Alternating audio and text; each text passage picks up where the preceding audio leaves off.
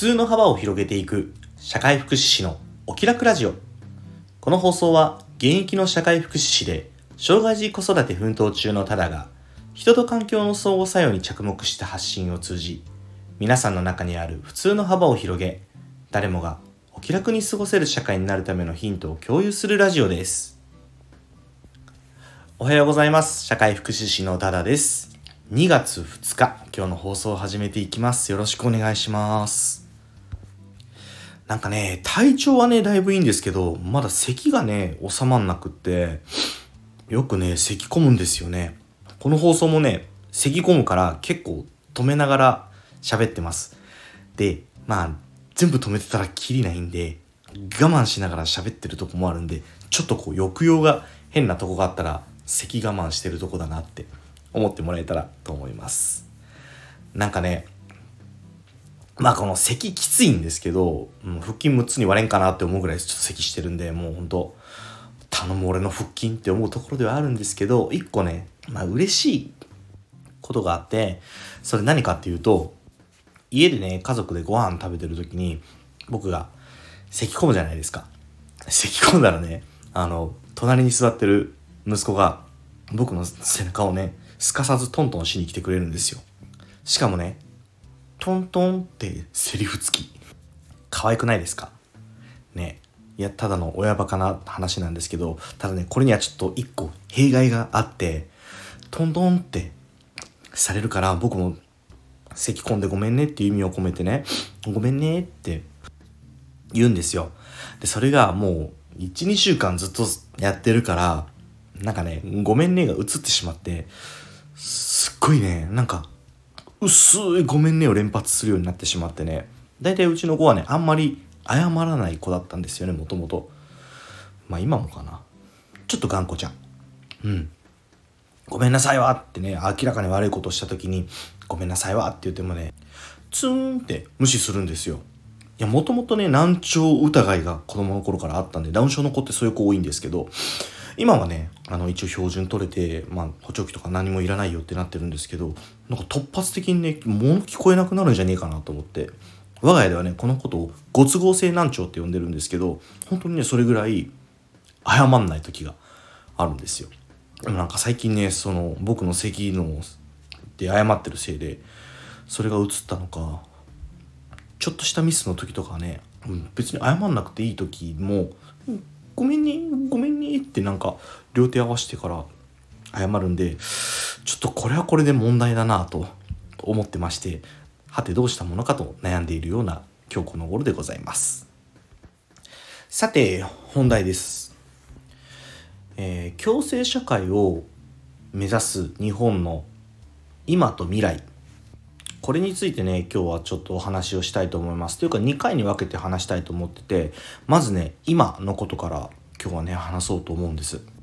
まあ、ただ先に言っておくと僕自身明確にこう思いが固まっているとかその言いますか認識がもうこれで違いないっていうふうに思ってるわけじゃなくて僕の考えも日々経験していく中で変わっていきますんで今現時点での僕の考えっていうのはそうだよこうだよっていうのを話していきたいっていうのを先にお伝えしておきますね。でまずなぜそんなかんことを考えたのかっていうとですね昨日誕生日だったのもあって一日休み取ってたんですよ仕事。でねたまたまその日にあのうちの息子が行ってるあの支援学校の PTA の人たちがね企画してくれた施設見学会があってもうそこにねあの行こうっていうふうに妻と決めててもうあの2人でっていうかまあバスハイクなんでですねその学校の父兄の、まあ、希望者何十人かがねあのバスに乗って施設見学に行ったんですよね。でまあ支援学校なんで当然見に行く施設っていうのは障害関係の施設なんですけど障害の施設って結構いろいろあってこれまたまあ、需要があるかどうか分かんないですけど一応まあ知識を、まあ、みんなになるべく多くの人に持ってもらいたいっていうのが僕の放送の、まあ、理念でもあるので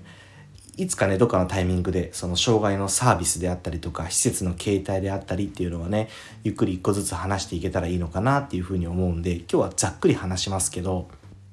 昨日見学に行ったねその施設はもうね端的に言うとね一個の村みたいなところ。えっと、障害のある大人の方も18歳以上の方ねが住む場所であり働く場所であるみたいなところなんですよ。でその施設に入所してる人は、まあ、定員60名なんですけど、まあ、その人たちももう当然その施設の中のそのサービスを使ってますお仕事みたいなのもしてますし訓練みたいなのもしてるんですけど施設外からもねそういう支援を受けに来るっていうあとお仕事しに来たりしに来るっていう風な、うん、機能も持ってるような施設。なんか施設っていうと一つのこう箱物をイメージすると思うんですけど僕がね一つの村って言ったのはそこが違うよっていうことは伝えたくって一つの箱はまあ居住スペースとしてあるわけですよ。あと多目的ルームみたいな感じ体育館みたいなとことかもあるんですけどそれじゃなくてその施設の周りに例えば農園があったりとかその農園で採れた野菜を加工する場所があったりとかあと養鶏場があったりとかほんとめちゃくちゃ広大な敷地でまさにねその敷地の中で自給自足を完結させるみたいな理念をねもともとあの発足した方がもうあのだいぶ昔の方みたいなんですけどそういった方がねいらっしゃったみたいなんです。だからね野菜を作る肥料もあの商品にならない野菜とかもうなんかむちゃくちゃでかいディスポーザーっていうんですかね。あの生ゴミを肥料にするような機械があるじゃないですか。なんかあれの超でかい版みたいなやつがそこの農園にあってそれにこう野菜をぶち込んで肥料に変えて新しい野菜を作っていくみたいな。そんなねなんか仕組みが完結されてて本当に一つの村って感じなんですよ。なんで村っていうかっていうと町ほどの規模はないからね。一個の建物があって周りにこうね畜産や農産があるみたいな感じだから。でねその作った物品その加工した食品であったりあとパンとかもね作ってるみたいだけど、うん、それはねちょっと施設から離れて街中でね販売をしてるみたいな。まあね2時間ないぐらいの見学だったんで全部が見れたわけじゃないんですけど、まあ、施設自体もねすごく綺麗だし農園にしてもね畜産にしてもそれなりにねこう綺麗に整備されてて衛生面のね管理も行き届いてて。ですれ違う入所者さんたちも結構ね笑顔で挨拶をしてくれる方が多くってね、うん、いい施設なんだろうなっていう風なイメージを持ちました。非常にいいイメージを持ったんです。でもねその反面ちょっと思うところもあって今ってほらちょっと前の放送でも軽く説明させてもらったんですけど、まあ、この国はね共生社会を目指してるわけなんですよね。共生社会っていうのはその地域でね、うん、いろんな障害があろうとなんだろうと病気があろうとね生き生きと過ごしていくっていう風な社会を目指してるっていうことなんですけどその地域で暮らすっていうのとこういう施設で暮らすっていうのって結構相反するところにあるというかまあそうじゃないですか。当然ね施設で生活していても、まあ、月に1回であったりとかあの街に行ってお買い物したりとかっていうねイベントとかはあると思うんですけどそれは別に自由に行ってるわけでもなくってやっぱりイベントとしていくでさっき村に例えたのもちょっとそこら辺があって要はその村で囲われているっていうイメージを持ってしまうんですよね。うん、なんかこう、うん、一般社会と分断されているようなイメージを少し持ってしまったんです。ただねその反面僕は障害児を育てる親として、うん、あのもし自分たちが子供のね面倒をサポートができないような状況になった時にじゃあ地域で彼が一人で暮らす施設で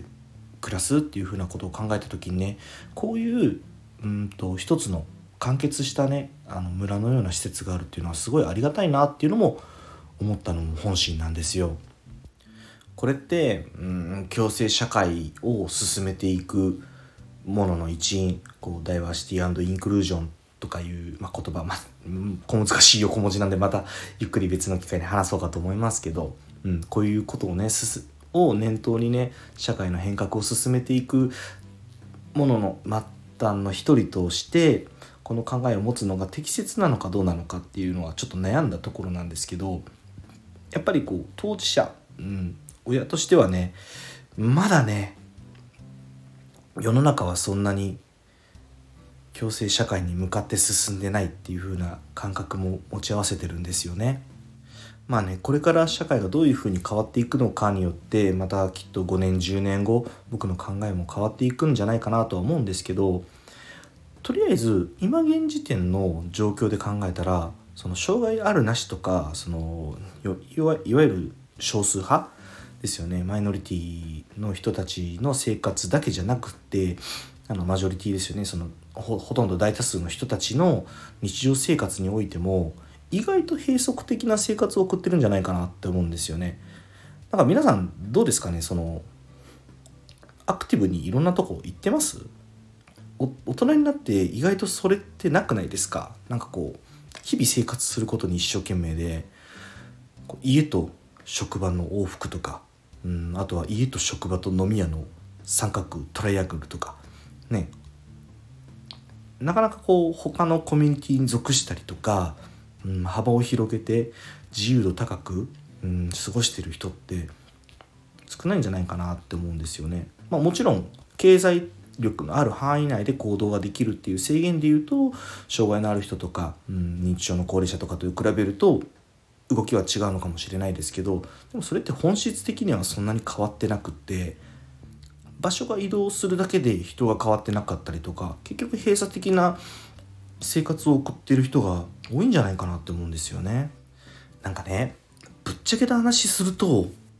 僕ね僕が生きてるうちは世の中から差別ってなくなんないんじゃないかなって思ってるんですよ。福祉の後進国って言われてる日本ですけど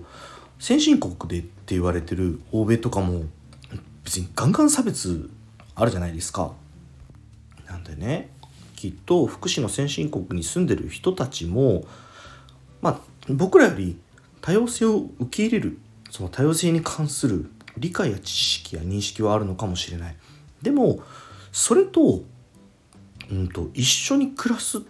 相入れるっていうのは違うっていうふうに思ってるんじゃないかなって思うんですよね僕らだって普通に生活している中でいるでしょ？こう職場に一人とかうん同級生に一人とかこいつは一生友達にならんぞみたいな。あれこれ僕だけですかね？性格悪い感じ？いやでもきっと皆さんの中にもあると信じたい。それと同じでね混ぜこぜにどこでも住み合う生活し合うっていうのは結構やっぱり何かしらの問題が生まれるんじゃないかなってどっかで思っちゃってるんですよね。もちろん多様性への理解であったり知識であったりっていうのはまだまだ日本ではもう根本的なそこの理解が足りてないのでそこはねしっかり進めていかなくちゃいけないっていうふうに思ってます社会課題として。それでもその結果じゃあみんながみんなを受け入れ合えるかっていうとそんなこともないっていうふうに思っちゃってるんですよね。うん、なんでこういううんとマイノリティが幸せに暮らせるような場所？そういったところがねあるっていうのもやっぱり一つ大切なことなんじゃないのかなっていうふうに今回の施設見学を得てね思ったんです。これからねもっともっと社会が良くなるように僕自身も勉強してそしてそれを発信してうんあの頑張っていきたいとは思いますでその結果、まあ、僕だけの動きじゃないですけどその結果社会がねよりよく変わっていった先に僕がどういうふうに考えているのかっていうのはまたその時になってみないと分かんないんですけど今日はねなんか昨日の施設見学を得てそういう気持ちになりましたっていうことをねお話ししたいと思って今日の放送にさせていただきました。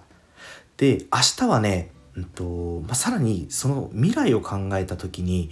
ちょっとね僕仮説が1個あってですね、うん、未来こうなるんじゃないのかっていう仮説があってそれとね共生社会の在り方みたいなところをね話していきたいなっていうふうに思ってますよかったらねちょっと今日も長くなりましたし、明日ももしかしたら長くなるかもしれませんけども、